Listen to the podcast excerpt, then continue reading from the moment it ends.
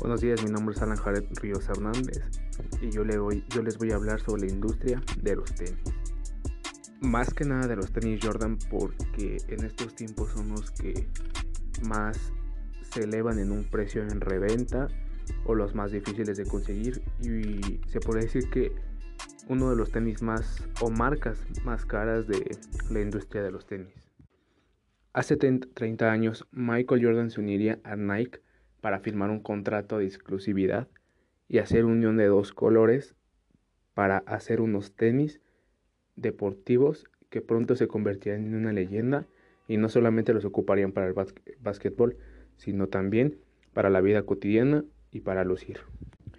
Hoy en día es muy fácil encontrar los tenis Jordan en muchas réplicas, los pueden vender así como originales hasta lo más corriente que hay. Pero si eres fan de los tenis, te podrás dar cuenta que en estos tiempos la reventa de esos tenis se ha elevado demasiado.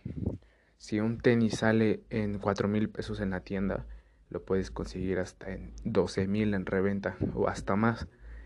tiene mucho que ver el, el tenis.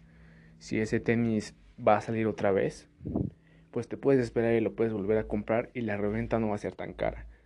Pero si ese tenis solamente salió una vez y lo consideran como una leyenda, pues la reventa se puede elevar hasta lo quinto de su precio normal en tienda. Los tenis Jordan en pleno siglo XXI ya no solo se ocupan para el básquetbol o para algún deporte. No, ya puedes ir en la calle y puedes ver a la gente con sus tenis Jordan y inmediatamente cuando lo ves con esos tenis sabes que, que esa persona pues tiene flow, este sabe vestir bien y todo. Hoy en día la persona que usa tenis Jordan se caracteriza por saber la historia de los tenis, porque le gustan esos tenis o simplemente por moda. O sea, hay gente que no sabe nada de la industria y solo se compra los tenis por estar a la moda. Pero yo siento que la mayoría de los jóvenes de ahora, o también personas adultas que usan esos tenis, pues saben de la historia y lo que significa esos tenis, más que nada por todo el tiempo que llevan en el mercado y cómo se lucen.